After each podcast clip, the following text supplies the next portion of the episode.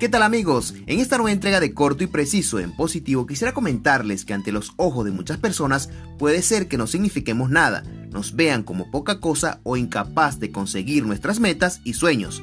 Pues recuerda que cada persona habla de sus miedos y carencias, entregando siempre lo que hay en su corazón. Por ello, deseo decirte que si hirieron tu corazón con palabras o gestos, no lo aceptes creyendo que te lo mereces. Muchas veces queremos ser certificados por personas que nunca han construido nada, esperando respuestas de individuos que son los menos indicados para darte tu valor. Recuerda que no para todos los joyeros una prenda, un anillo o una pulsera tiene la misma estimación. Procura entonces arrimarte a árboles que te den buenos frutos y es necesario saber que somos el reflejo de las cinco personas que rodean nuestra existencia. En el libro de Isaías capítulo 43 versículo 4 nos refiere, porque a mis ojos fuiste de gran estima, eres honorable y yo te amé.